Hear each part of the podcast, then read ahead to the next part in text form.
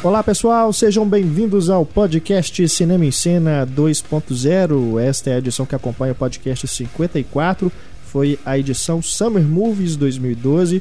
Discutimos aí os filmes do verão norte-americano que chegaram ao Brasil, né, os grandes blockbusters da temporada. Você pode escutar o podcast com o debate no link que está aí na página do podcast para vocês. Neste programa 2.0 temos aqui as notícias da semana para comentarmos aqui, toda a nossa equipe está aqui neste programa. Também temos e-mails dos nossos ouvintes comentando não só o podcast da semana passada, mas também o podcast dos games, né? Muita gente escreveu sobre esse podcast dos, das adaptações de videogame para o cinema. Também temos a Patrulha Cinéfila e a resposta do Diálogo Misterioso, entre outras atrações aqui no podcast. Eu sou Renato Silveira, editor do Cinema em Cena. Aqui ao meu lado, Heitor Valadão, Túlio Dias e Larissa Padron. Começamos com um e-mail, e-mail do Juliano Viana, lá de São Paulo. Ele diz aqui, ó. Falar dos filmes desse verão americano possibilitou a conversa sobre cinema arte versus cinema indústria. Foi o ponto alto do debate para mim. Engraçado como esse caráter da indústria tenta assumir quase todas as áreas do entretenimento, acabando por jogar muitas dessas na mesmice. É claro que essas indústrias dependem do dinheiro, mas qualidade deveria ser um fator mais influente. É mais ou menos aquilo que a gente discutiu realmente com o Pablo aqui. Né? É, é difícil demais assim a gente não pensar na indústria do cinema americano exatamente como isso, como indústria, né? Assim, tem muita coisa que a gente vê que não é a intenção do estúdio não é fazer uma obra de arte, mas é, é a intenção da equipe, né? Com pois é. certeza, é. os, os, envolvidos diretamente na, na, produção ali, eles não estão fazendo simplesmente, ó, tô, é. tá aqui o produto, come e tal. Porque e senão há... seria muito fácil, né? Seria sim, muito sim, repetitivo. Sem dúvida. Ainda há diretores que, por mais autorais que sejam, conseguem se adaptar a esse sistema de estúdio, né? Um, um que eu acho muito bacana é o Spike Lee. O Spike Lee fez aquele filme com Clive Owen é, o Denzel Washington, Plano Perfeito. Plano Perfeito, que é um filme policial, né? E mesmo assim você vê a assinatura do Spike Lee ali, até mesmo esteticamente, né? Muita coisa que ele usa nos filmes mais independentes deles estão ali também. Esse é um grande filme de estúdio. E de gênero, Lee, né? É, o, a mesma coisa com o 25th Hour lá, esqueci o nome do filme. A Última é Noite. A né? Última Noite e tal. O Spike Lee eu acho que é um que, que anda legal nessa linha do é. comercial e da e da arte, né? Uhum. Assim, e ele de vez em quando aí você vê abertamente assim um remake do Old Boy para ele, ele tá fazendo é, isso para é, manter o nome dele, né? Exemplo.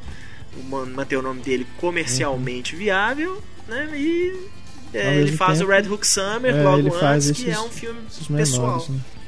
Continuando aqui no meio do Juliano. Quanto aos filmes, é claro que não concordamos com tudo. Risos. No caso da Mulher Gato, concordo com o Túlio. Ela é a faísca, entre aspas, de seu encontro com o Bruce Wayne, que o tira do estado de torpor pós-morte de Rachel.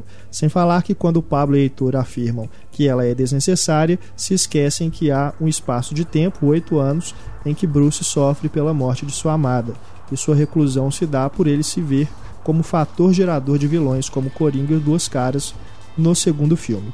A Miranda Tate é o romance de ocasião, a Celina, alguém que o desafia e é autossuficiente, como a finada Rachel. Pelo menos foi isso que senti durante o filme. Abraços a todos e parabéns atrasado pelo aniversário. Valeu, Juliana. Eu também acho ela forçada e acho que a faísca não é o suficiente. Né? Concordo com tudo que você falou, Juliana, mandou bem. O Hélio Francis nos escreve também, nosso assíduo ouvinte. E. Que anda meio sumido. Anda até. um pouco sumido, é verdade mas a gente sabe que ele está sempre escutando, deixando comentários, inclusive nas páginas aí do Cinema em Cena. Ele diz também sobre essa questão da mulher gato, que foi discutida no podcast passado. Concordo plenamente com o Pablo e o Heitor. Esse já é. Ninguém lembra que eu também defendi, moça canal. Esse já é o. Pô, ele tá traindo o movimento, hein? Já é a opinião contrária. Concordo plenamente com o Pablo e o Heitor em afirmar que a ausência da mulher gato no Batman traria uma força dramática muito maior para o filme. Porém, como fã incondicional da personagem, não consigo imaginar o filme sem a Anne Hathaway. A solução seria uma versão em DVD que você pudesse ver o filme com ou sem a mulher gata. seria uma boa, hein? É, como, eu, como eu disse no outro podcast, eu acho ela massa. Eu acho um personagem massa no filme ali, tá, né?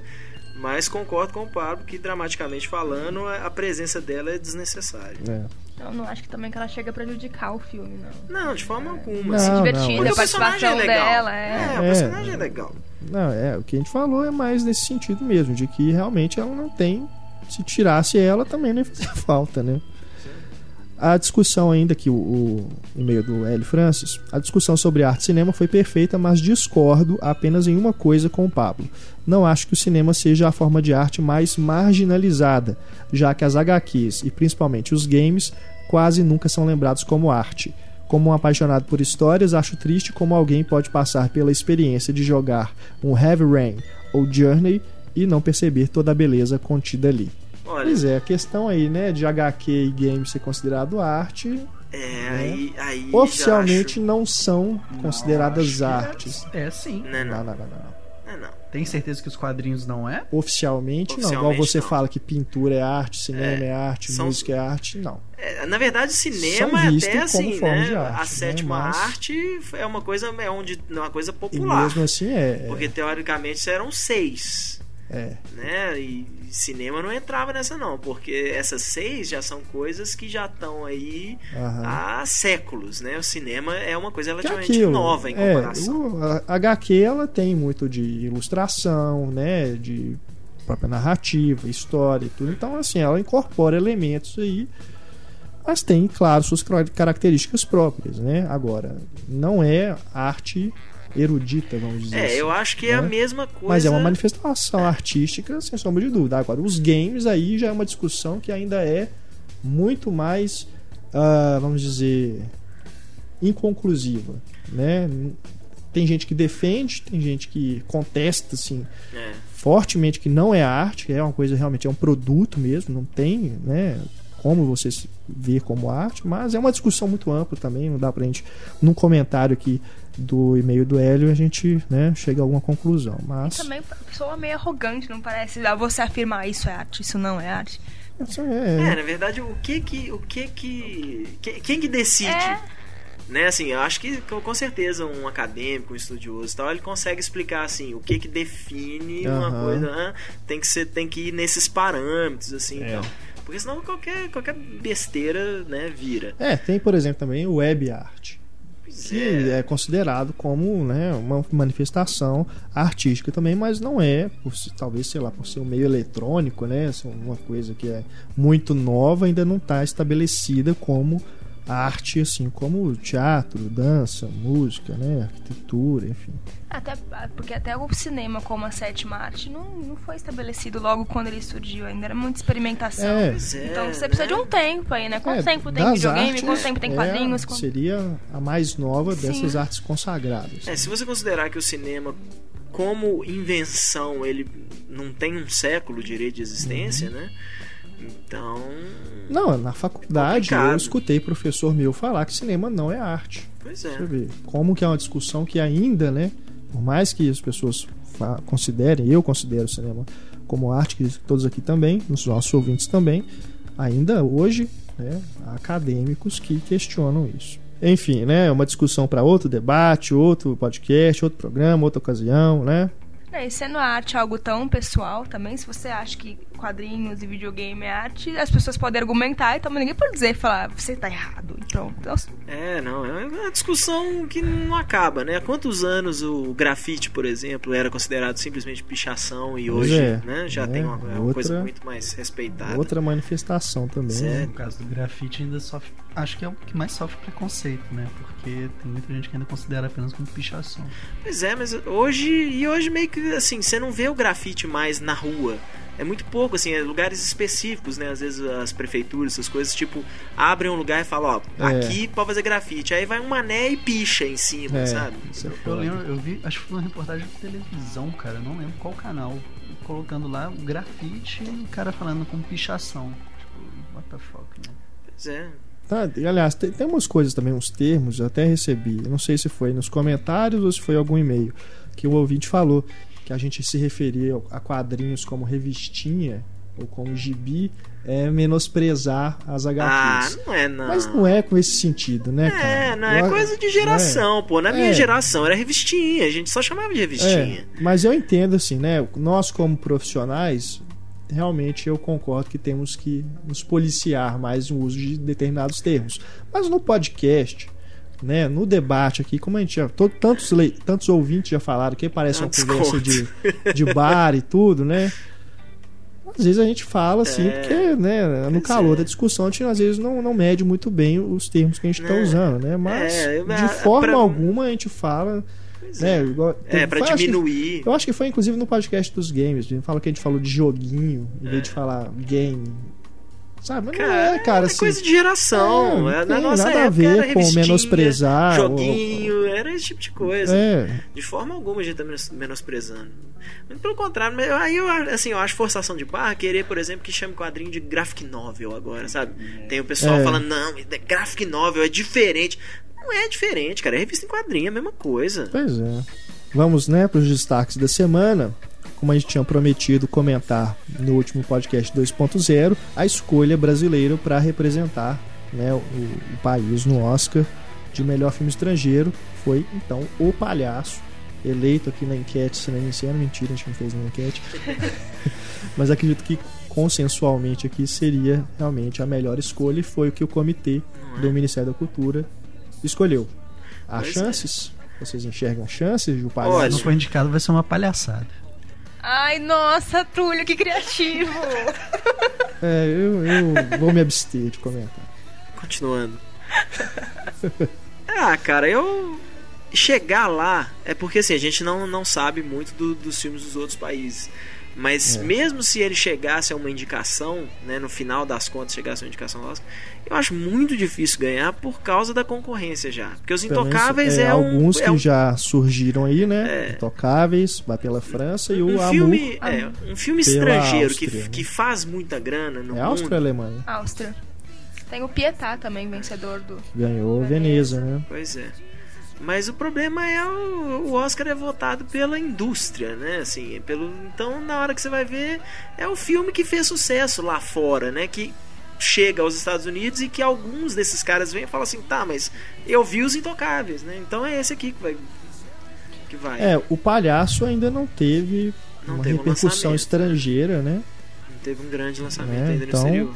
Pode ser que isso agrade, né? É. Pode ser. Que eu, eu acho que tem tudo pra agradar. O Hanek tem, Ele tem, né? Aquela coisa até de homenagear Chaplin, né? Mas eles não são. Então, O Hanek tem defensores também, então Pois o é. Amor, e o Amor tá, assim, né, tá, tá vindo forte aí, tá muito bem falado. Eu não sei, eu acho que se por um acaso o palhaço chegar lá, eu acho que ele seria o azarão. E se o Celton Mello já tem o ego meio inflado, imagina o ganhador do Oscar, Celton é. Mello. A gente tá ferrado. Mas eu, eu acho que uma indicação já seria um belo presente, né? Porque faz tanto Não, quanto tempo que o, país, que o Brasil não é indicado. 14 anos, né? É, Desde Central o do Brasil. Central do Ah. Brasil. Mais perto que chegamos foi com o ano que meus pais saíram de férias, em 2009. Ficamos na pré-lista, né? E É. não entramos. O. E os filmes depois escolhidos, né? Última Parada 174, Tropa de Elite 2, Lula, o Filho do Brasil, É, não. né? É, esse é o que empolga dos últimos anos. Se bem que Tropa de Elite 2 eu tava torcendo pra ele, né? Que também a concorrência aquele ano também tava de- bem difícil. Mas, Mas é o. aquilo, o Tropa de Elite, pra mim, numa boa, da lista daquele ano era a escolha certa, mas eu não via tantas chances quanto eu vejo agora Ah, com com o Palhaço. certeza. Primeiro por ser filme de ação, segundo por ser continuação, tanto é que lá fora eles tiraram né, o É. Dois. o 2 do É. título. Então, assim, o Palhaço eu já acho que é um filme que, assim, que é mais um drama, né? Uma coisa mais Até intimista. mais autoral, né? Por não ser uma é, continuação, ele é fica mais mais, autoral. sensível, talvez. É um, é um filme que o pessoal costuma falar, né? Que quem vota nesse Oscar de melhor filme estrangeiro é tudo um bando de velhinho, né? então, se for isso mesmo, né? Que eu, não sei quem, quem são os membros lá, não dá pra gente afirmar isso, é só realmente uma, um comentário que sempre é feito todo ano. Mas é um filme que tem tudo pra agradar assim, uma geração né, de, de- de cineastas que não é. Que tá antenado, que vai gostar de Tropa de Elite 2. Se a pessoa não gosta de Tropa de Elite 2, ela tem muito mais chance de gostar de Palhaço. A impressão que eu tenho vendo os antigos vencedores na separação, O Segredo dos Seus Olhos, são filmes mais intimistas, assim, parece. Né? Uma, uma, uma história mais particular do que, por exemplo, Tropa de Elite, que fala de um problema social. tudo. Claro que tem suas exceções, tem as mudanças, pode ser que eu esteja esquecendo de vários filmes. Mas a impressão que eu tenho é essa, são filmes mais intimistas, com um lado mais de poesia, assim, também. Então, É, acho que vamos- eu realmente acho. Mas se for indicado, eu já fico tão feliz. Chegar nos nove finais, eu já fico muito feliz. Não, eu quero que seja. não, indicado. lógico, todo mundo Quero quer. pré-lista, não. Olha, Todo mundo quer, eu, né? eu- meu único medo é esse, assim. Nó- Eu acho que o Celton Mello vai ficar insuportável se ele chegar, pelo menos na indicação, ele já vai. Dizer, é, atualmente está passando. Ele, ele, é, ele é o diretor daquela série Sessão de Terapia, a versão brasileira do In Treatment, que já é uma É? versão americana do- de uma Não outra conheço. série. É legal?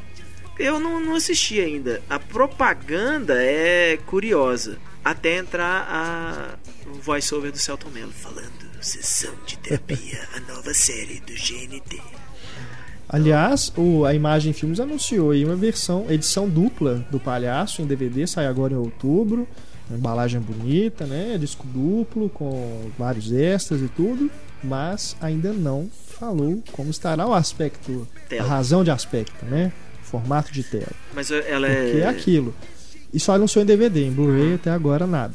Mas é aquilo. O filme brasileiro costuma sair aqui com imagem letterbox widescreen. É, o 4. Que aí ferra com tudo, né? Se você hoje que tem uma TV widescreen, você vai ter uma imagem não boa. Você vai ter que dar um zoom para poder preencher a tela inteira.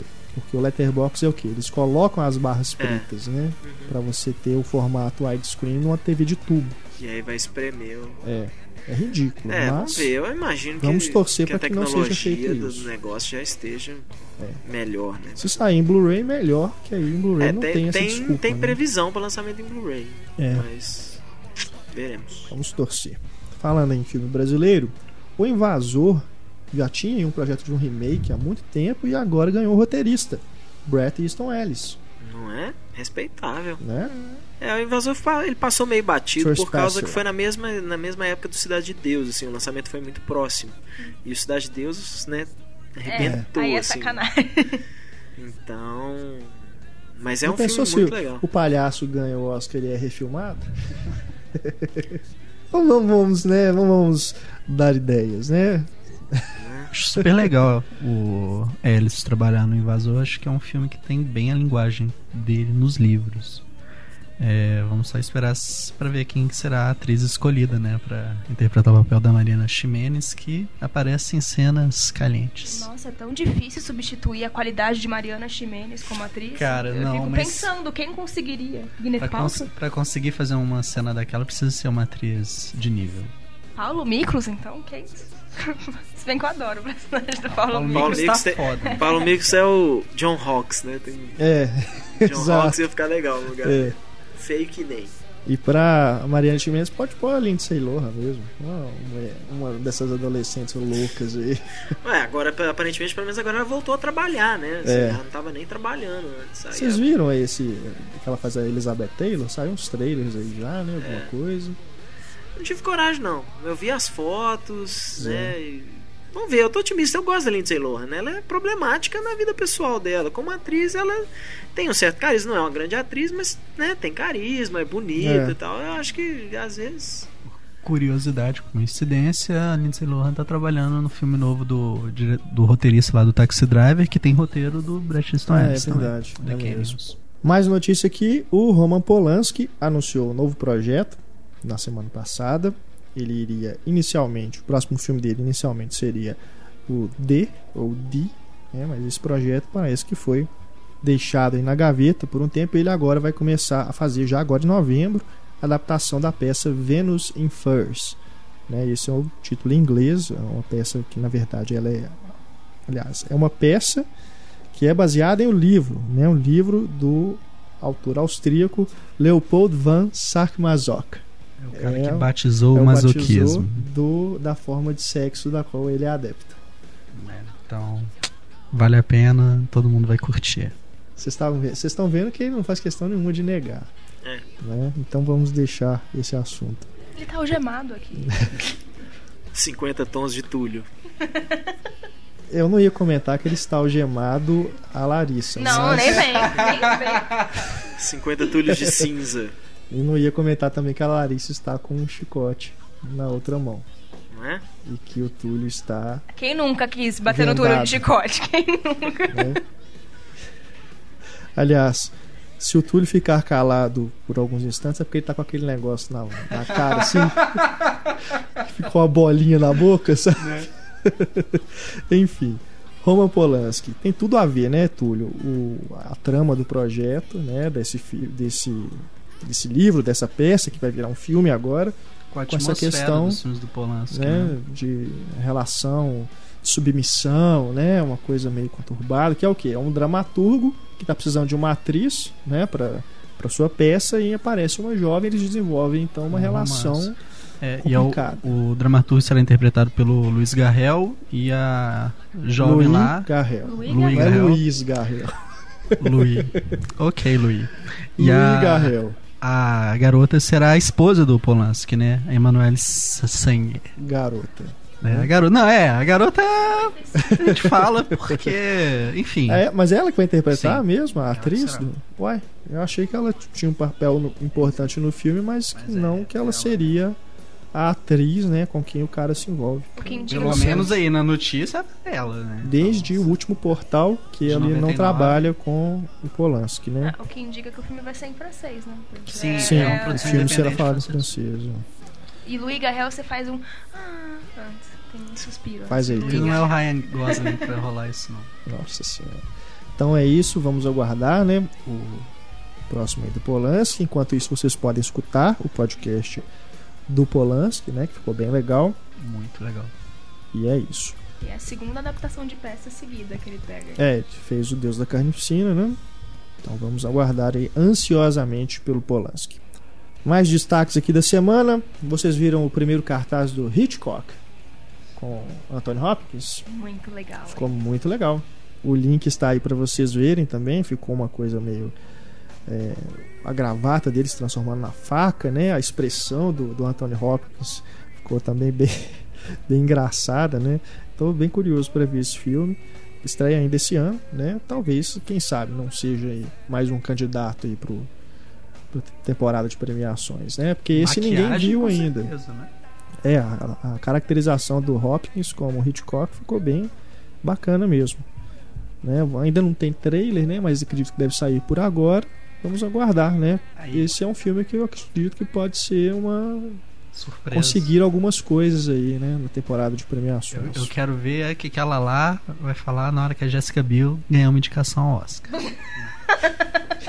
quero, quero ver. Aí você pode colocar a Mariana Ximenes de novo. Jonah Hill foi indicado ano passado. Nossa, esse Ah, ano. gente, é, uma premiação que já, né, já deu Oscar pra Reese Witherspoon, Halle Sandra Berry. Bullock, Halle Berry. Nada né? surpreende esse tipo de coisa. É- Ela é uma atriz subestimada, na minha opinião. Tem um filme dela que chama Bons Costumes. Ela, tá, ela manda bem demais. É. No Powder Blue, que eu não sei o título em português, que é eu acho que um dos últimos Ah, filmes do doido. Patrick Swayze. Powder Blue, você vai só porque ela parece pelada. Então, no além da cena de striptease com uma Tá, música tá. da Cat Power, eu acho, se não me engano, a atuação dela também é muito boa. É, né? É, não apenas por causa dessa cena de striptease. Sei. Striptease, veja bem. Não, mas eu pego no pé. Eu não vi filme suficiente da Jessica Biel falando, nossa, ela é horrível e tal. Não, Mas o os que eu vi. É aquilo, ela não, não faz filmes muito ambiciosos, assim, do ponto de vista de atuação. Ela faz um monte de filme de ação, um monte de comédia.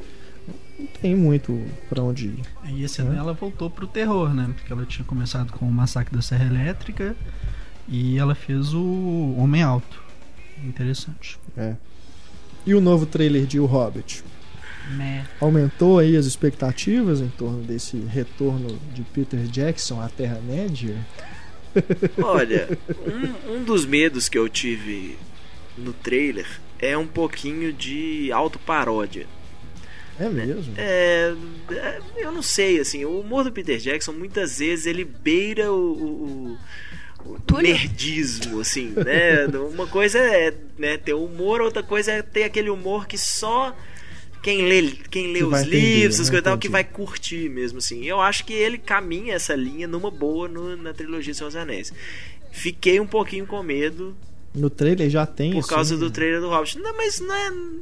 Talvez incluir Não sei, é uma outra sensação. coisa pra justamente É, os fãs não, verem que vai ter esse- humor do Senhor dos Anéis. Né? É uma mera sensação. E ele não tá querendo mostrar nada, né? Assim, nos trailers ele não mostra nada assim. Nenhuma cena realmente de impacto, né? Assim, Uhum. uma cena de ação, uma coisa assim. Ele não, não tá mostrando nada. Então, vamos ver. Eu, o Peter Jackson tem sempre a minha, meu voto de confiança, assim. É um cara que eu sempre vou ver no cinema, só pelo visual que ele faz. É um cara que pra mim já vale a pena ver no cinema. Eu gostei mais do primeiro trailer, até mesmo por ter aquele clima de uau, estamos voltando à Terra-média. É. Os anões cantando, sabe? Eu gostei bastante disso. Mas esse trailer novo eu acho que aí já apresenta a cara do filme e isso que o Heitor falou. É interessante ver, tipo, mostra as cenas do filme, eu acho que, especialmente pra quem lê o livro vai conseguir identificar, tipo, a batalha dos trolls lá, na, no momento crucial do livro, tipo, na hora que você vê aquilo você fala, uau! Sabe? Então, e tem o Gollum também, que inclusive o, o Serkis, isso a gente tá, publicou ontem, ele fez um, é, o Hobbit comemorou 75 anos nesse último final de semana. Aí Nós ganhamos fez bolinhos do Hobbit, inclusive, É. né? Ah, só. O dia do Hobbit. Uau, o dia do Hobbit. Dia do Hobbit. Dia- Super dia. Dia do Hobbit pra mim é igual. Comemorar dia do Hobbit é igual comemorar aniversário da Bela. Ah, A gente, gente vai ganhar no aniversário da Bela Mas entorpecente, obrigado, né? Obrigado ao Warner por ter mandado Purpurina. gente os cupcakes, né? O, o, Serkis fez uma narração imitando o Gollum de alguns trechos do livro.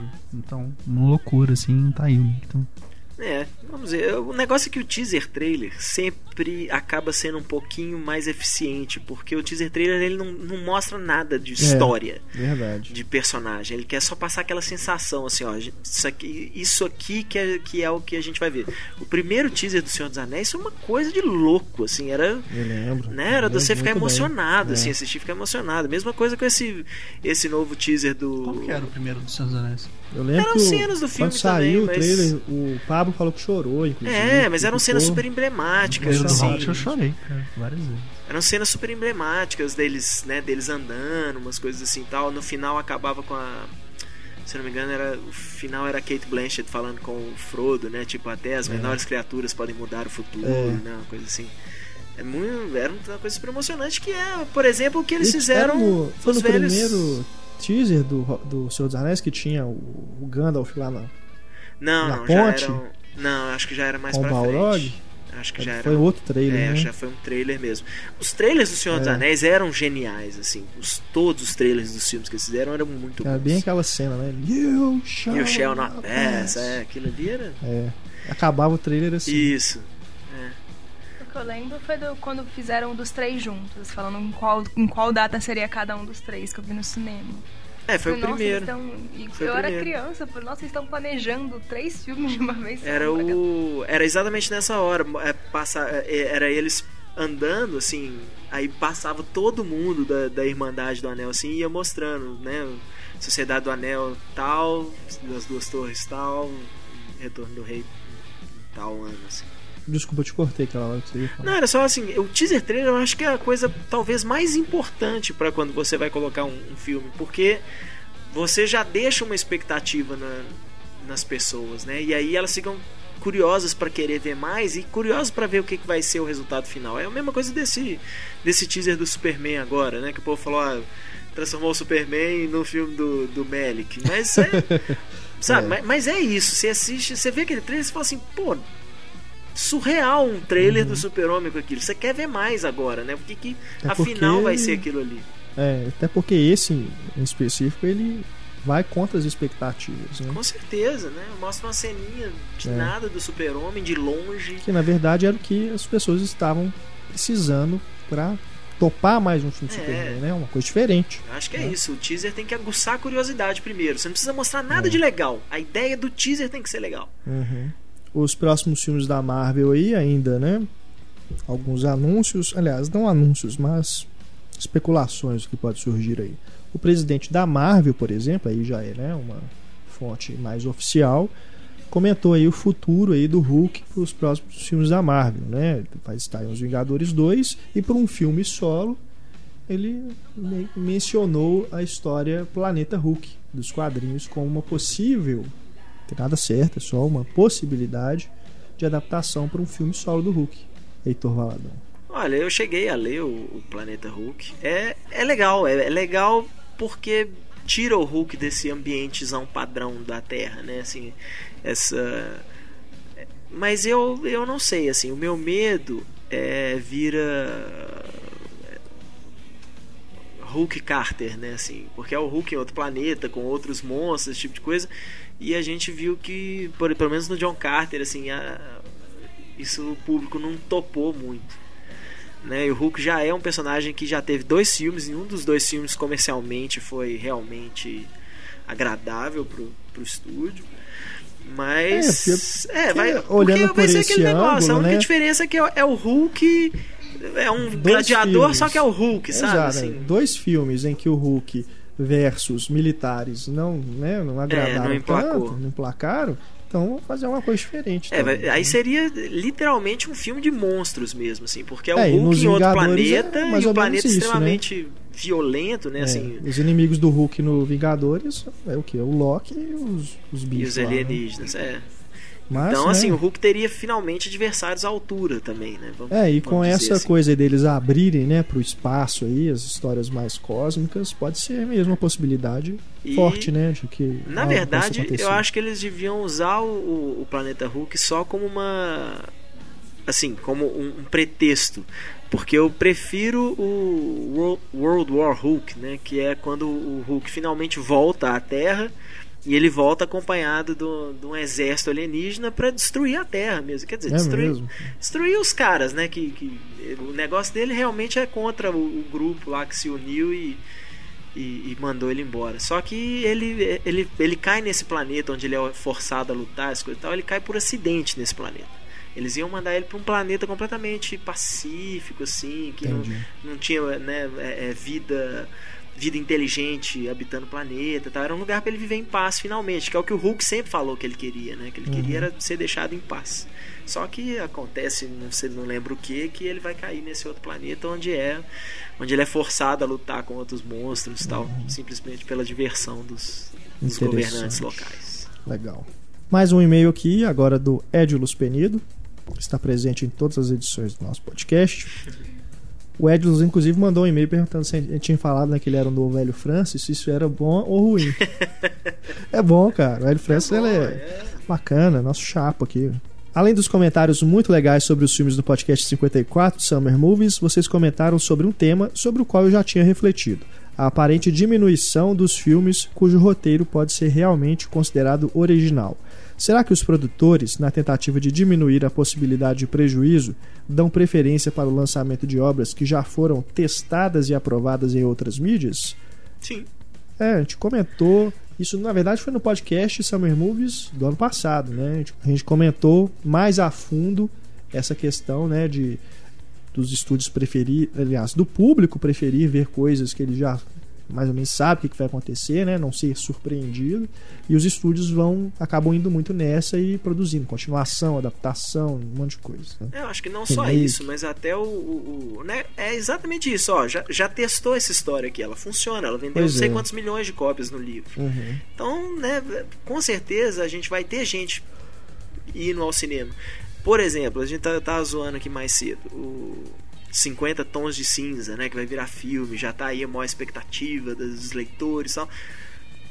Tá, mas pelo que falam, é uma história de uma menina descobrindo o prazer do, do sexo sadomasoquista contada de uma forma leve, assim, pra, né, pra um público aí que não, não, não fica lendo, né, não é um público fã de pornografia, né, não é um livro pornográfico, é um, é um livro de, de descoberta, vamos dizer assim. Tá, mas fazer isso como um roteiro original e tentar vender isso isso, sério, eu acho que isso é um fracasso, assim, estrondoso, sabe? Mas não, ó, tem o um livro, o livro já vendeu é. tal, nós vamos botar esse nome. O filme já chega respaldado claro, pelo sucesso do livro. Né? Claro. Né? Eu, eu, é, segurança, né, pro estúdio. Sim, né? ó, essa marca aqui já foi aprovada. Sim, sim. Né? Então a, a gente faz aí, pode não custar. É um, provavelmente é uma produção relativamente barata, né? Um filme de drama tal, que não tem uma pós-produção muito grande, é, é, pode ser feito inclusive com atores mais desconhecidos que sejam mais adequados para o papel mesmo. Uhum. Então é. É. Inclusive eu vi um, info, um desses infográficos que o pessoal costuma fazer para pôr no Facebook, né? Um amigo meu, Guilherme Martins, compartilhou essa semana mostrando, né, 1981, a quantidade de filmes originais e continuações. Ele tinha duas continuações. 1991, aí já vai aumentando, né? Mais colorida as partes de, de continuações, coisas não originais, né? Filmes não originais. 2001, mais ainda. 2011, aí tipo, só tinha dois lá que eram originais. Pois é, então é, é fácil isso, né? É. Você você apostar numa coisa que já veio, já é pré-aprovada Aham. pelo público, é, é muito É. mais fácil. Claro que tem muita coisa, tem muito material literário que, né, que você acaba de ler e fala assim, pô, isso aqui ia dar um filme massa, sabe? Assim, Uhum. Não interessa às vezes se, né, se é um grande sucesso de, de, de, de vendas, essas coisas e tal, às vezes não interessa. Às vezes simplesmente é um diretor que lê e fala assim, olha, vou transformar isso aqui num filme, isso aqui dá um filmaço. Pois é, né? Já, já tive experiências assim com livros. Por exemplo, o Olga, do Fernando Moraes, quando eu li, disse, pô, roteiro pronto. Aí vem o Jaimon Jardim e faz aquela bosta daquele filme. né? Eu tive essa sensação com a Abranim, com o Caçador de Vampiros, que o livro é do caralho. E o filme. Isso aí que eu achei curioso, porque é o mesmo roteirista. É, né? exatamente. O roteirista é o autor do livro também. Exatamente, o Seth Graham Smith. Ele vai entender o que, que deu na cabeça dele. É, eu não É. li o É, livro, mas honestamente perdi toda a vontade de ver. Inclusive, falando em Seth Graham Smith, leiam o Clube dos Cinco. Né? Nós demos ideias para o Seth Seth Graham Smith fazer filmes com zumbis, né? E a gente espera que ele não pegue nenhum, né? Mas eu, eu acho que. Eu tenho a impressão de que o público vai assistir o que tem mais marketing em cima. Eu acho que mudou foi o foco de marketing. O marketing está também, mais em dúvida. cima das continuações, porque mídia vai falar sobre o que está já mais falado. Vai continuar falando sobre o que está mais, mais falado. É o que tá o mais marketing em cima, então é o que vai estrear em mais sala, é o que vai fazer propaganda na É, TV. eu me lembro exatamente do Avatar, que o Avatar, teoricamente, é um produto original para cinema. E as pessoas ficaram loucas para ver aquele filme. Porque o marketing foi avassalador. Gente, coloca Né? propaganda na TV que as pessoas vão assistir. A ponto, a ponto, assim, de ter essa repercussão de, de fanzoca aí, igual do Batman, que a pessoa não viu o filme ainda e já tá falando que não aceita a pessoa, o crítico não gostar. Porque eu lembro que eu vi o, o Avatar no, na cabine de imprensa, na semana, né, que ia estrear. Coloquei umas primeiras impressões lá no, no cinematório. E você precisa de ver, cara. As pessoas falam, "Ah, que, que bosta, o que, que você tá falando? Não sabe nada. Assim, lógico que o filme é bom e tudo. A pessoa não viu o filme, entendeu? Eu fiquei impressionado, assim, como que a pessoa pode comprar, né, defender um filme que ela não viu simplesmente baseado no marketing que foi feito em torno daquilo, né, na expectativa dela. Não é a publicidade ou o marketing, né, em torno disso aí.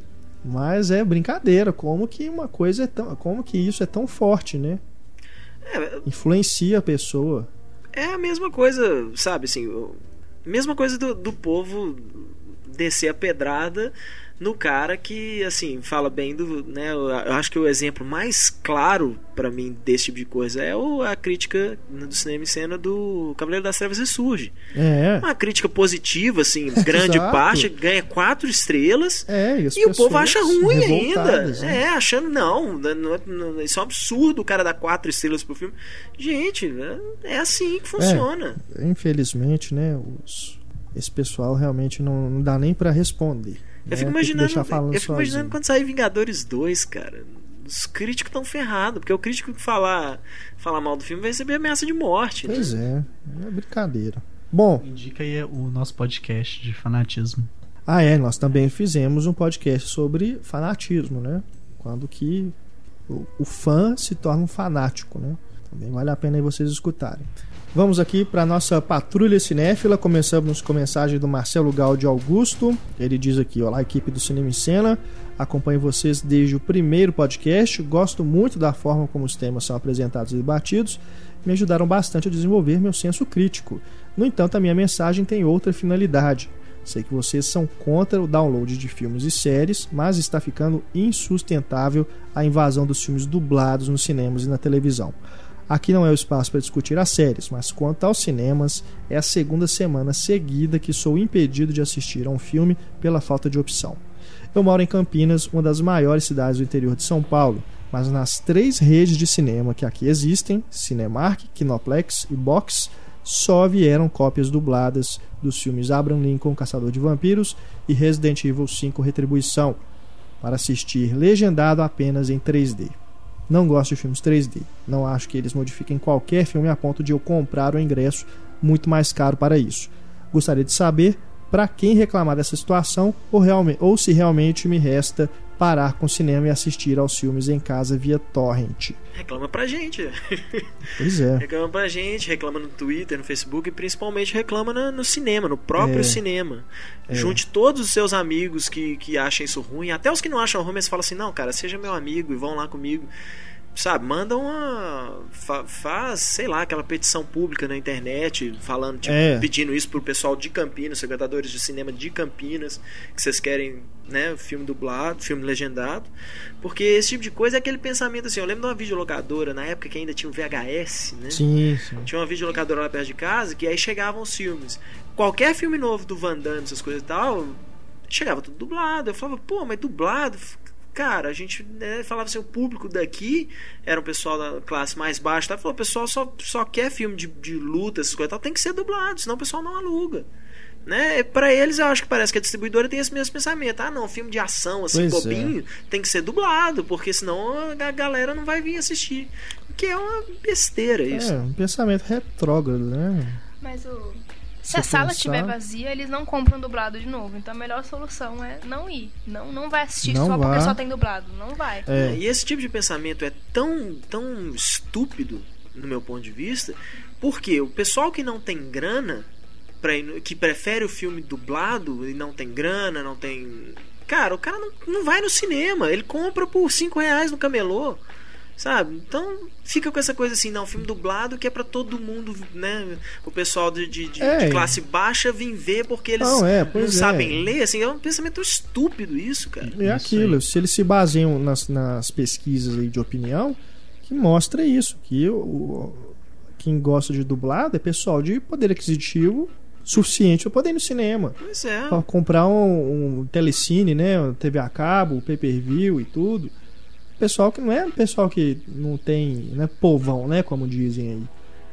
É, não, é um pensamento muito. mu- Eu, eu acho um pensamento até preconceituoso, Sem cara, esse tipo de dúvida, coisa. Sabe? dúvida. É tipo. é, é, é, tem que dar o que quer, não tem, É. que, não tem que ensinar, as pessoas não tem que aprender Ridículo. nada, sabe? Tipo. Aí o pior é isso, é só filme. É, que ele fala aquela coisa assim: ah, não, o- a maioria do público prefere filme dublado. De qual tipo de filme que tá falando? Porque você não vê filmes como A Separação, como Intocáveis, chegando aqui dublado na maioria das salas. Chega tudo legendado. Sabe? Então, é- ou seja, não, na verdade não é a maioria do público, é a maioria do público de baixo poder aquisitivo. O público de baixo poder aquisitivo vai muito pouco ao cinema. Sabe? Vai, o pessoal compra mesmo, compra o, o, o DVD lá no, no centro da cidade lá e pronto, né? Compra pirata e assiste em casa. Então fica essa. Não faz muito sentido o pensamento pra mim. Isso que o Heitor comentou que eu acho um grande problema da pirataria. A pessoa que deixa de ir ao cinema pra comprar o disco nas banquinhas. Pois é, e pe- é a mesma vai- coisa do pessoal que baixa pra deixar de ir ao cinema. compra dublado. Não, mas, é, não, não, mas o seguinte, é o que eu tô falando, realmente, o problema de você chegar e comprar, aí você tá incentivando a indústria da pirataria. Se você apenas baixa, assiste no seu computador, foda-se, eu uso o seu. Você não tá dando grana pra ninguém viver disso. Sabe? De Esse é o toda forma, né, não mesmo assim, né, Vo- O, o fato de você estar baixando É. é, uma ah é só sou só eu tá você é uma pessoa a menos no cinema entendeu todas as pessoas que baixam teoricamente são é uma pessoa a menos no cinema o, o próprio fato por exemplo eu fico lembrando tá não, não estou defendendo o filme independente da qualidade do filme mas Lanterna Verde caiu uma cópia na internet que os efeitos não estavam totalmente acabados tal não sei o que né? o filme já estreou com péssimo boca a boca por causa dos caras que tinham visto pela internet e tinham visto uma cópia fuleira, sabe? Você fala assim, porra. Ou seja, esses caras abrem mão de ir no cinema, assistir o filme com os efeitos É. de verdade. e tal. Eu conheço muita, muita é gente essa. que falou: ah, não vou no cinema. Por quê? Ah, porque um chegado meu viu, baixou na internet, viu, achou uma É. bosta. não é, Aconteceu também com o mas- Wolverine, né? Pois é, sabe? Então É, não não adianta. é, não adianta a gente também, eu não vou ficar aqui falando que quem baixa filme tá errado. Entendeu? Cada um faz o que quer, né? Mas que tá errado, Internet faz o que quer, mas assim, eu nunca vou defender baixar filme, Dois. sabe? Eu sou editor do Cinema em Cena, eu trabalho num site que defende o cinema. A gente está aqui numa patrulha cinéfila que defende as boas sessões, a boa qualidade de projeção, boa qualidade de som, né, conforto e tudo. Vou falar pra pessoa baixar filme? Nunca Quando vou é que a gente vai isso. ter um podcast Agora, sobre esse assunto? se isso hein? é errado, se, é- se não é, se isso é crime, se não é, isso aí é outro debate. Né? Não há- acho que não convém a gente entrar nessa questão aqui. Né?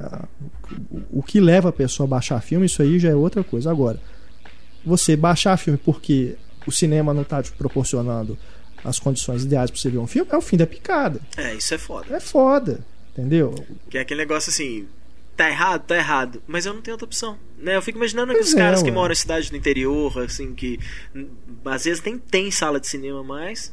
Como é que o cara assiste, né? Ele vai, ah, tá, ele vai pegar um ônibus todo fim de semana, vai pra capital mais próxima, aí chega lá e o filme é dublado, né? Uhum.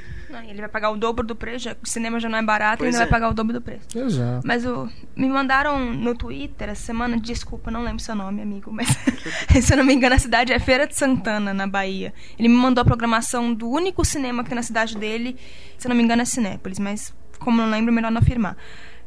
Programação toda dublada, incluindo Dredd, ca- classificação indicativa 18 anos, e TED, classificação indicativa Não, não 16 precisa a anos. gente ir em Feira de Santana, aqui em É, Belo Horizonte. Em Belo Horizonte mesmo. Não, mas lá é o único. o que eu Nova, tô falando é lá- a questão do, Pois da é. opção. É o único. O que, que ele vai fazer? Como é que ele vai assistir TED e Dredd?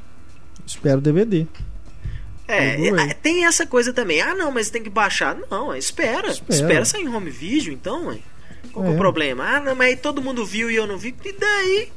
Qual o problema? Né? Evite. Eu- todo mundo viu Mas- Lost antes de mim. Eu falava. Na hora que alguém começava o papo na mesa, assim, ah, o Lost dessa semana, eu falava, ops, calma, pera aí. Deixa eu sair. É, se você, licença." seus amigos, né? Lógico, internet você pode ter amigos em outros lugares, né? Mas os seus amigos de Feira de Santana, fale com eles, não vamos assistir esse filme, não É, assista ué. dublado. Boicota. Não vamos baixar, vamos Não, esperar fala aí, o DVD faz uma baixa assinada. e vamos fazer uma sessão lá em casa.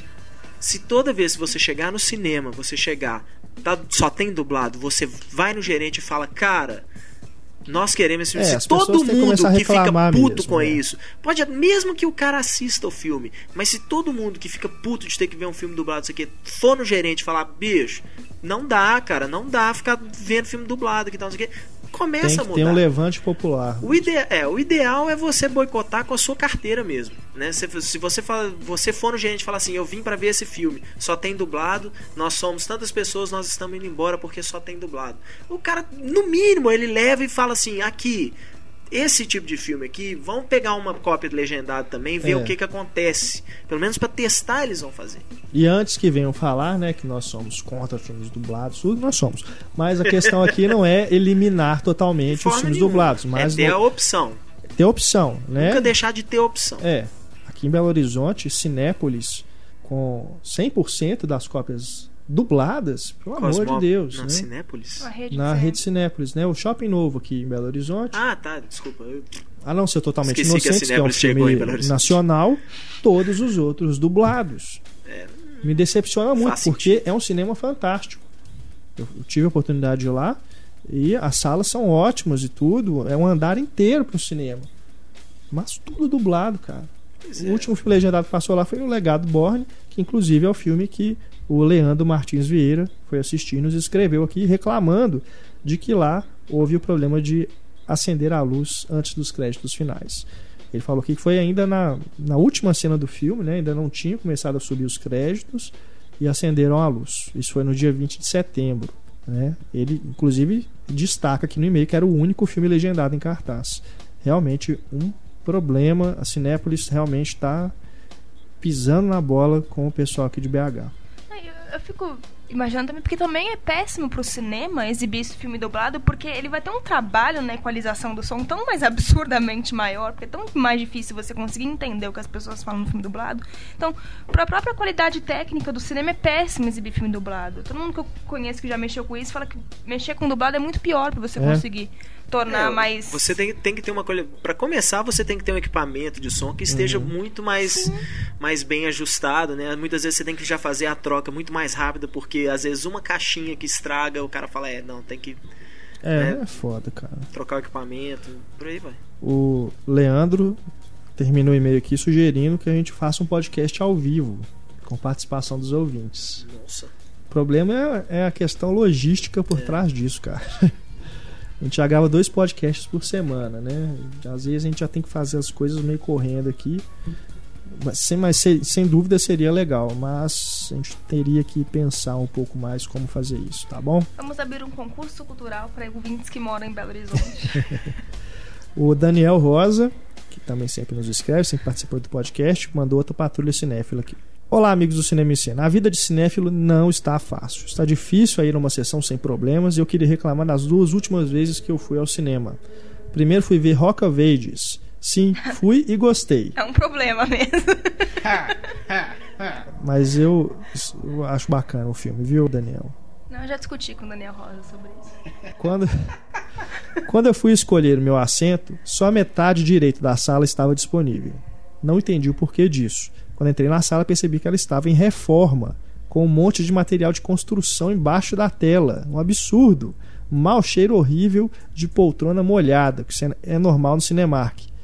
Tudo bem fazer a reforma, mas parem de usar a sala, pô. Não é verdade, pô. Que, que absurdo. Com né? certeza.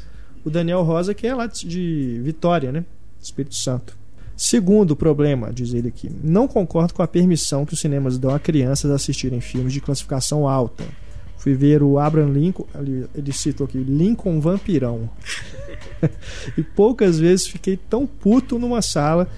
Entrou uma senhora com umas cinco crianças. Que isso? Variavam de uns 7 a 10 anos. É porque era dublado essa merda. Provavelmente. Se bem que o Daniel, será que o Daniel foi ver filme dublado? Não Daniel, acredito. Daniel. Já, no- mas acho que não é não, porque olha só o que ele fala aqui. Já nos trailers vi que seria um problema. Passou o trailer de Atividade Paranormal 5 e a mãe ficou gritando para as crianças: fecha o olho, fecha o olho. E no filme foi a mesma coisa. Toda cena mais forte, as, as crianças gritavam e diziam: Já pode olhar, mãe? A mulher também começou a dar uma aula de história sobre o presidente. E eu, com muita calma, tirada não sei de onde, falei: Me desculpa, minha senhora, mas a conversa está atrapalhando. E ela me respondeu: Ok, mas o lugar onde tem criança é assim mesmo. Que Pois raiva é. aquelas crianças nem deveriam estar ali e ainda tive que aguentar calado isso. Pô, eu na respondi. boa, eu respondi e falava assim: é mesmo, vamos ligar pro juizado de menores, né? Pro conselho tutelar e falar que você tá trazendo os meninos num filme que a, que a censura não. Qual que é a classificação indicativa disso? 14 ou 16 anos? Né? Menos de 14 não deve ser. É. Com certeza, com cena de violência, É. coisas e tal. Mas, nossa, Não, teve, cara. Eu, eu ligava, não ameaçava, não. Eu ligava tinha que pro- ligar, pro falar, então vamos ligar pro conselho tutelar e avisar que tem uma senhora trazendo os, os filhos numa sessão que eles não É. poderiam vir ver, né? Inadequado mesmo. violento e tal, pelo amor de Deus. Gente, eu acho que pra ser mãe tinha que ter carteira de. tinha que ter habilitação, sabe? pra ser mãe, você tinha que tirar uma habilitação antes. Porque tem gente que não é possível. Não é possível que te deixaram ter filha mesmo. Olha, eu já tive mais de uma vez de eu entrar em sala de cinema com bebê de colo. Já vi isso também. Eu fui ver John Carter no, no Boulevard, era uma família de umas cinco pessoas e mais assim, um bebê de colo mesmo, nenenzinho, menos de um ano, e uma menina de uns dois anos de idade. A menina simplesmente ficava andando pela sala e falando alto e eh, cantando e tal. Eu falei, Bicho, não é possível. Aí lá pros meados do filme, eu acho que a menina resolveu dormir, assim, botaram a minha pra dormir. Nossa, só que a gente é foi dos absurdo. Vingadores. Tinha uma Tinha, né? criança chorando no começo do filme. é. Parecia até que era efeito Pelo do menos filme, o, pai foi, Foi foi- teve noção suficiente de ir embora. A hora que a É, criança começou a chorar. Pois é, eu É, vi é Os Indomáveis, né? Que é um filme violento pra caramba também. Tinha um cara, um casal que levou uma menina de uns 4 anos de idade. E a menina Pois é. detestando, querendo ir embora. E, né, de- deixava bem claro pro papai e pra mamãe, né? E pra todo mundo do cinema que ela não queria estar ali. Que eu- às vezes eu vejo, eu, eu uso bastante ônibus aqui em Belo Horizonte, muita criança, muito pai entrando com criança, ônibus lotado, assim. E eu fico vendo aqui, assim, é possível, né? Por que, que tem que andar com a criança assim? Mas aí você fica pensando, às vezes a pessoa não tem com quem deixar o filho, né? Não, não, mas No tem- caso de um ônibus, eu entendo. Não, mas assim, só, só a comparação que eu tô fazendo. Uhum. Às vezes o cara, ele é tão, né? assim, Quer ver o filme, é o único horário que ele tem pra ver o filme, então ele leva o filho junto, porque, tipo, Não, mas Né? aí, ah, mas aí é o conceito não tô de, defendendo, não. de não acho que tem comunidade. que fazer né, isso, não pode mas fazer uma assim, coisa eu, eu acredito e que a que pessoa, ature. a pessoa faz isso por uma razão dessa. Não, com Não tô achando, certeza. não tô falando que tá certo, não. Mas é, eu acredito que seja por isso, né?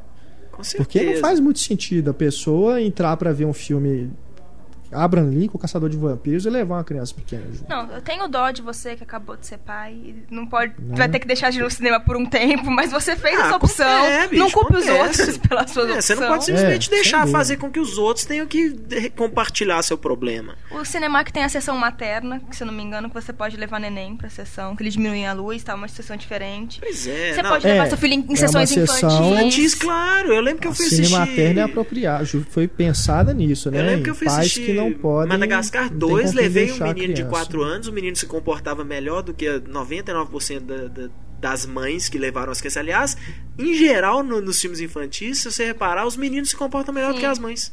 Porque Pois as é. mães ficam achando que ela tem que explicar pro menino, né, o que, que tá acontecendo, né? E às vezes os meninos não É, estão nem aí, esse- né? esses explicadores é, é complicado, né? Não, porque também você ir numa sessão que só tem criança e ficar reclamando de barulho, aí você é É, chato. ué, não. É. Porque- é igual. porque Eu fui ver criança- Pânico 2 no shopping num sábado à noite. As adolescentes berravam e tal. Eu falei, bicho, ou você entra na onda ou você sai, sacou? É. Mas literalmente você tá em minoria aqui É. e pronto. Mas criança, quando faz barulho, é bonitinho, ela demonstra empolgação. É, mas é sério, É, sessão de criança, quando a achando criança. alguma coisa de criança É bonitinha. só não. Ai, Uau. que coisa. Eu tenho três sobrinhos, eu adoro criança. Mas o criança, quando, quando fica empolgada, é bonitinho ver. É bonitinho você ver a criança torcendo, batendo palma, gritando. É diferente de adolescente. Vamos pro flashback do nosso podcast. Aqui é só mensagem sobre o podcast de videogame, né? Que esse foi realmente o. Ainda não coube todo mundo que mandou e-mail pra gente aqui. Sinto muito, mas no próximo 2.0 a gente inclui você que ficou de fora, tá bom? Começamos aqui com o Luciano Lucas. Olá, galera do Cinema e Cena. No último podcast, podcast dos games, né? Vocês não comentaram o filme do Christopher Lambert, Nirvana, que trata da realidade virtual dentro de um jogo. O filme é péssimo, assim como a maioria dos filmes do Lambert, mas vale citá-lo. Deve ser por isso que a gente não lembrou de comentar. Valeu, Luciano. O Rafael Coelho também lembra de um aqui. Um filme que não foi falado é o Wing Commander. Nossa, é mesmo. Fred Prince Jr. Tava na lista lá, mas realmente eu Matthew acabei Lillard, esquecendo eu de comentar. disso. Pra quem não conhece, a série de games Wing Commander era um cenário de batalha espacial, onde os terráqueos estavam em pleno combate com os Kirati, uma raça de humanoides felinos. Era uma das minhas séries favoritas de jogos, principalmente Wing Commander 3, que já juntava vídeos live action entre as fases de tiro no espaço. Para vocês terem uma ideia, dentre os atores que participavam do game estavam Mark Hamill, John Rhys Davis, Thomas F. Wilson, Malcolm McDowell, Josh Lucas e Ginger Lin. Era praticamente um filme interativo onde os resultados das batalhas travadas pelos jogadores influenciavam na trama. Em 99 foi lançado o filme Wing Commander. Obviamente, no Brasil, os malditos tradutores não conseguiram se segurar e tacaram um subtítulo: A Batalha Final. Com Fred Prinze Jr. e Matthew Lillard. Obviamente, aqueles são O inseparáveis. Salsicha e o Fred. Salsicha. É. E também Saffron Burrows no elenco, dirigido por Chris Roberts. Pra tristeza dos fãs do jogo, o filme foi uma enorme bosta. Não salvava nada. Quanto tempo que eu não Eu ouço alguém não- falando bosta. Eu não vi esse filme, mas eu lembro Eu dos vi. jogos. Eu vi e realmente. Ruim demais. É uma bosta. É uma bosta, mas até. É aquela bosta. inofensiva, vamos É. dizer assim. É. Eu lembro dos joguinhos. Rafael Braga, valeu, viu? O Rafael Coelho. Agora seu, seu xará aqui, ó, Rafael Braga. Para quem deseja aprofundar no estudo dos videogames, recomendo o trabalho do Daniel Floyd, que disseca a indústria dos jogos. Ele fala com muita precisão sobre videogames e enredo. Ele deixou aqui, o- é, são vídeos, né, uma série de vídeos desse cara, Daniel Floyd, pelo que eu vi, uma, é, apresentado em forma de animação. Tá aqui então, tá aí o link né, na página do podcast para vocês conhecerem então, quem quiser saber mais sobre videogames. E o Rodrigo Teixeira nos escreve aqui também dizendo: Entendo como a razão principal de uma adaptação de jogo não funcionar no cinema é porque sempre que se adapta um livro, um conto ou quadrinhos para o cinema, você está adicionando elementos àquela obra, som, imagem, movimento, etc. Já quando você adapta um jogo para o cinema, você está não apenas removendo um elemento, mas está removendo o elemento definidor da obra original, que é a interatividade. É, é uma boa, Boa, uma boa hipótese. é, Gostei. sim, gostei também. Né? Valeu, Rodrigo. E o Xará, cheio de Xará aqui, agora o Rodrigo de Andrade. Sobre o filme Street Fighter, na faixa de comentários do Laserdisc, o diretor afirma que escreveu o roteiro do filme em cerca de 18 horas. Não é de admirar que o filme saiu tão ruim. E em entrevista para o jornal The Guardian, Van Damme confirma que teve um caso com a Kylie Minogue durante as filmagens. Segundo ele, Sweet Kiss, Beautiful Lovemaking. Olha, Falou isso na entrevista. Van Damme é uma pegador. Vocês lembram dele no programa do Gugu? Lembro, nossa, aquilo é horrível, né? Ele ficou, digamos, empolgado com a Gretchen. E o Gugu lá, colado na virilha dele, Horrível, olhando. né, cara? Aquilo foi a coisa mais vergonha ali E que o eu já vi legal na é que televisão. a, a Kylie Minogue, na bobear, hoje ela fala assim, nossa, que queimação, hoje eu fiquei com esse cara. Tipo, É, que hoje ela é estrela, né? E ele tá aí, aos cantos. é. E Mas ele é, aqui, ó. é- esse trem do roteiro aí é- deve ser os caras igual os Steven Summers, assim, da vida, que É. escreve no banheiro, assim, senta, pra, senta na privada, escreve e fala assim, ah, tá bom, vamos ver. Aí entrega pro, pro produtor, se, se gostar, é aquele negócio, eu, de qualquer jeito eu sei que eu vou ter que reescrever essa bosta 200 vezes, então, né, O Rodrigo também mandou aqui um- uma lista de, de atores que já participaram de jogos, né? Dublando personagens. A gente até cogitou falar sobre isso no podcast, mas aí estender muito o tempo. Mas tem mesmo, né? Alguns aqui que o Rodrigo lembra. Max von Sydow no jogo Skyrim. Skyrim. Acho que é, a pronúncia é essa. Malcolm McDowell em Fallout 3 e God of War 3. Gary Oldman em jogos da franquia Call of Duty. Dutch, né? Também ele lembra que Onimusha 3 você pode jogar com um policial que tem a voz e o rosto do Jean Renault. E em Apocalipse podemos jogar com Bruce Willis. E o caso mais recente é o da Ellen Page no jogo Beyond Two Souls, que ainda não foi lançado. né, Não sabia. A gente lembrou também aqui do John Milius que escreveu o Homefront, né? sim. Já tinha citado isso. né? O Mark Hamill ocasião. também faz a voz do Coringa no jogo, não faz não? faz. Deve Ah, fazer, né? Ele faz na, na- no Aliás, o Mark desenho. Hamill faz, desenho. faz voz pra uma porrada de jogo, né? Ele, a carreira Porrada de dele desenho. foi se estendeu aí como dublador, né? Sim, Muito mais como, especialmente como dublador. como ator. Isso aí, galera. Valeu. Como eu disse, muitas mensagens que recebemos. Não dá tempo de ler tudo, mas a gente recupera aí ao longo dos próximos podcasts, tá bom? Muito obrigado aí a todo mundo que escreveu pra gente. Hora da resposta do diálogo misterioso. A resposta é um filme. Fiz um trocadilho aí com o tema do nosso podcast. Vamos ouvir primeiro. Somebody tried to kill you last night. We have to go to the police. No, he wasn't trying to kill me last night. If he wanted me dead, he could have done it. He's just fucking with us. Who is? I don't know, some guy in a slicker. esse diálogo do filme Eu Sei O Que Vocês Fizeram no verão passado. Ah, vendo? Summer Movies, verão. Vamos aqui, fizemos o sorteio. Primeiro lugar, fatura DVD duplo de Eu Robô. Vamos ver aqui quem ganhou. É o número 25, o número 25, vamos ver quem é. José Aragão. Parabéns, José. Você fatura aí o DVD de Eu Robô.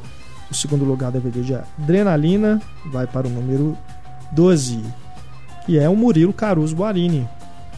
Valeu, Murilo, parabéns. E aqui o terceiro lugar, o DVD de Navio Fantasma, vai para o número 4. Número 4, que é o Osman Torres. Osman Torres, parabéns, você fatura aí DVD de Navio Fantasma. Peço a vocês três que escrevam pra gente no e-mail cinema.cinemicena.com.br com o endereço completo pra gente poder enviar o prêmio aí para vocês, tá bom? Na edição 55, próximo podcast, temos mais desafio, mais prêmios para vocês. Hora do Cinema e Cena Recomenda. Eu começo indicando aqui um Blu-ray muito legal de um filme, um clássico, na verdade, Todos os Homens do Presidente, do Alan J. Pakula, com Robert Redford e o Dustin Hoffman. Esse Blu-ray tem aqui no Brasil na edição normal, né? Já saiu aqui, edição simples. O disco é o mesmo da versão americana, mas a versão americana é aquele, aquela bela embalagem que eu coleciono e recomendo a todos colecionarem, que são os digibooks. Vem um livro, né? A embalagem é um formato de livro e vem o, o disco encartado ali, como se fosse na contracapa. Vale muito a pena, tem várias informações nas páginas, né? E o, o, o, filme, o, o Blu-ray, tá com a imagem espetacular. Aquelas cenas da garagem, né? Que o Robert Redford conversa com o Hal Brooks, que é o, interpreta o Garganta Profunda aquelas cenas escuras, né? Eu fiquei impressionado com a qualidade assim da textura, né? Você a iluminação tá tá realmente uma transferência maravilhosa e sem falar que o filme um filmaço aí, quem estuda jornalismo é, é obrigatório e quem gosta de cinema também é obrigatório ver esse filme, é muito bacana que pega aí os bastidores do escândalo do Watergate, que culminou com a renúncia do Nixon.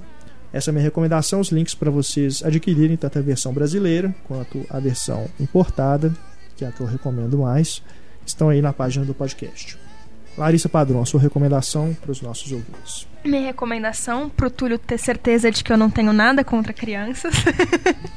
um filme muito bonitinho, que tem uma criança como protagonista, mas bonitinho porque é um filme para crianças, é um filme bonito mesmo, com uma história envolvente, que, que eu adoro assistir um filme Minha Vida de Cachorro, do Lasse Hallström, um filme de 85, um, um filme sueco.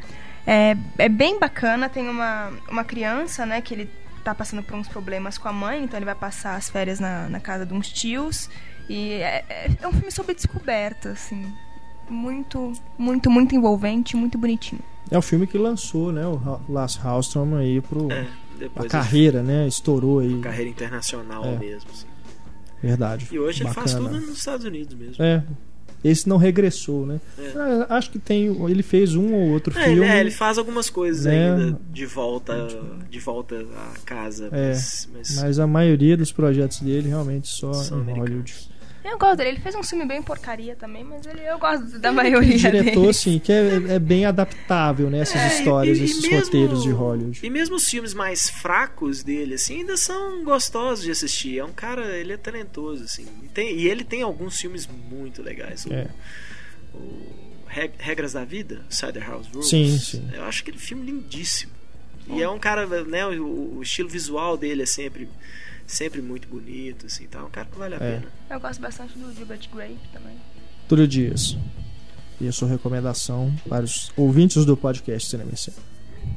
Eu fiquei realizado nesse último final de semana porque eu finalmente pude comprar o meu box completo do Lost. Achei que você tinha saído com a Júlia. Isso eu sou realizado outros dias. Mas o Lost é realmente uma coisa muito especial na minha vida e eu queria esse box desde Por você sempre. Tá falando com essa voz? Eu tô. De locutor de. Tô tentando sensualizar os ouvintes. De madrugada? Não, eu tô sensualizando os ouvintes para receber fotos. Enfim. É, você só vai que... receber coisa que você não quer. Vou receber você tomar, é, tomar cutucada no Facebook. Tomar mais cutucada no Facebook. Mas enfim. É, o box tá aí, são as seis temporadas completas, vale muito a pena. E eu vou furtar, vou fazer uma segunda recomendação. O disco não, do Muse. Não, pô, tem que, tem que ter o, essa aqui, essa é mais importante. Não, disco mentira. do Muse. Exatamente. Espero que seja relacionado a cinema, porque senão eu vou cortar. Claro que é relacionado a cinema.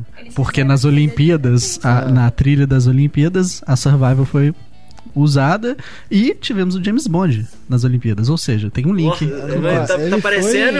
Foi... Se, como é que é? 6 graus pro Kevin Bacon. É, tudo, tudo se conecta. Exato. Mas enfim, o disco tá. novo do Muse, Second Law, vai ser lançado agora no dia 1 de outubro.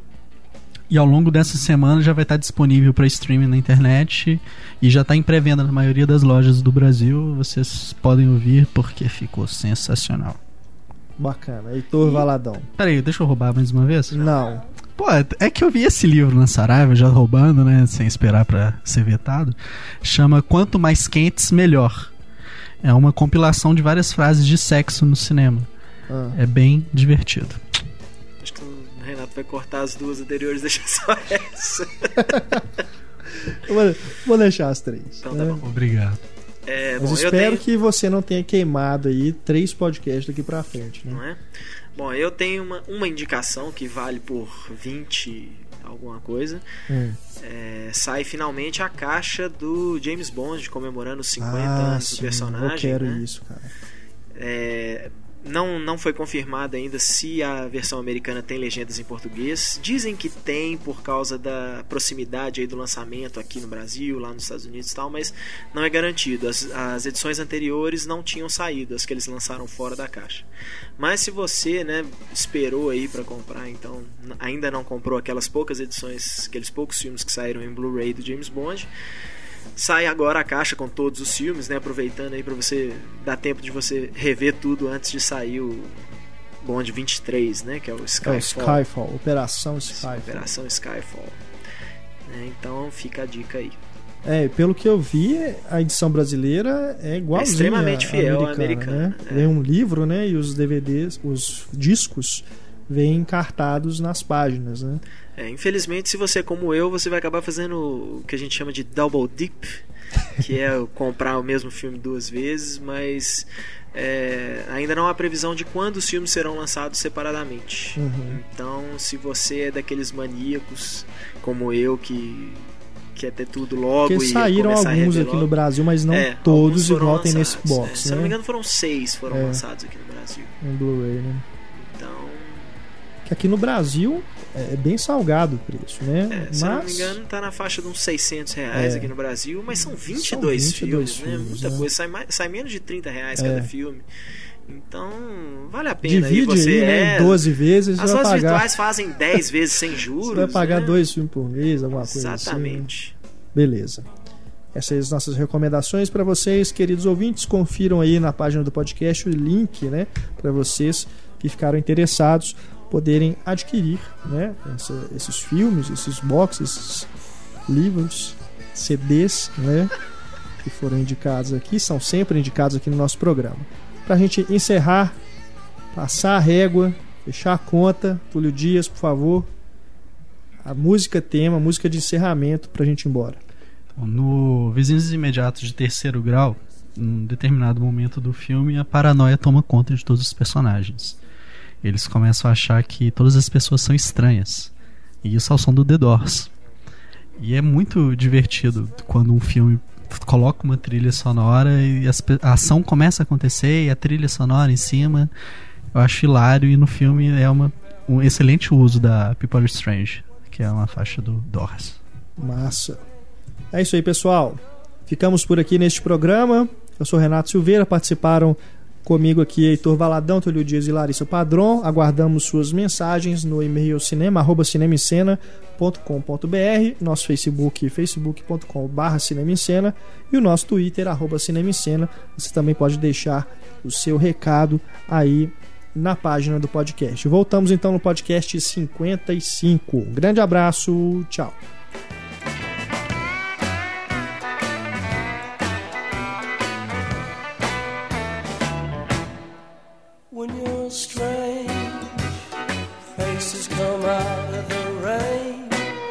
When you're strange. No one remembers your name when you're strange. When you're strange. When you're strange.